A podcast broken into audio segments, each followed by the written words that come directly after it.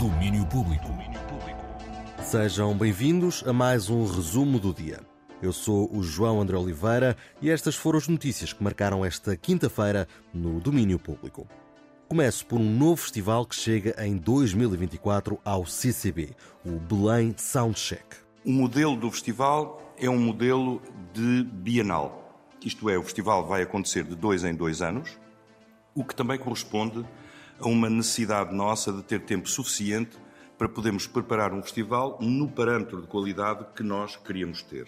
Ouvimos Delfim Sardo, administrador do CCB, que recebe o Belém Soundcheck de 21 a 24 de março de 2024.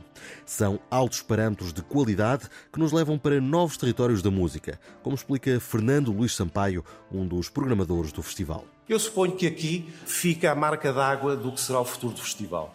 Este percurso de atravessar territórios musicais alguns dos quais ainda não temos nome específico, não é? Como o caso da Tirzá, por exemplo, será sempre a barca d'água do festival que vai estar muito atento aos novos músicos, ao que se está a fazer à exploração de territórios sonoros, eh, daí o soundcheck. Para nós estarmos com o ouvido muito atento ao que se está a fazer pelo mundo fora. Tirzade, quem ouvimos falar, será uma das propostas deste cartaz. Há também um espetáculo colaborativo entre o Soundwalk Collective e Patti Smith, concertos de nomes como Maria João, Amaro Freitas e Camané, entre outros.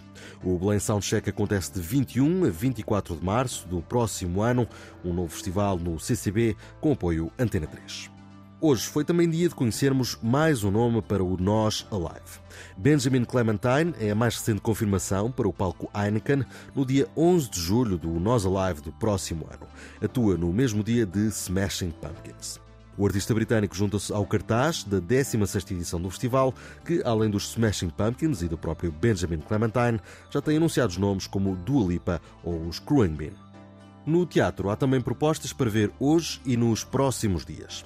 Em Lisboa, no Teatro da Politécnica, estreou hoje Remédio, um texto do irlandês Enda Walsh que aborda o tema da doença mental e do internamento. É uma peça ao estilo Walsh, com partes cómicas, danças, coisas estranhas que acontecem uh, no cenário, uh, como se fosse um espetáculo de magia. Portanto, tem uma manta de retalhos, digamos assim, aos quais ele junta, neste caso, um tema social bastante quente. Fica por lá até 16 de dezembro. A companhia portuense Gravity Forms também viaja até a capital para a estreia de Urdir, um espetáculo a solo protagonizado pelo autor Vítor Alves da Silva. Urdir é um espetáculo de teatro que parte de uma ideia de concretizar o lugar da espera. Fica até dia 22 de novembro na Sala de Teatro do Clube Estefânia.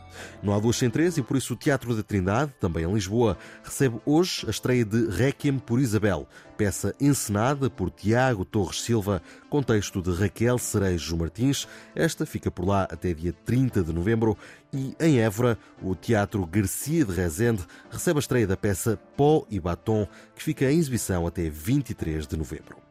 E se não vos apetecer nada disto e quiserem ficar em casa, já estreou a sexta temporada da série The Crown. It has all been a bit mad recently. This is going to be the biggest thing that any of us has ever seen. A primeira parte da sexta temporada da série, que tem vindo a contar a história da família real britânica, já se pode ver na Netflix e conta os últimos tempos da vida da princesa Diana, que atirou a família real britânica para uma das fases mais conturbadas da história.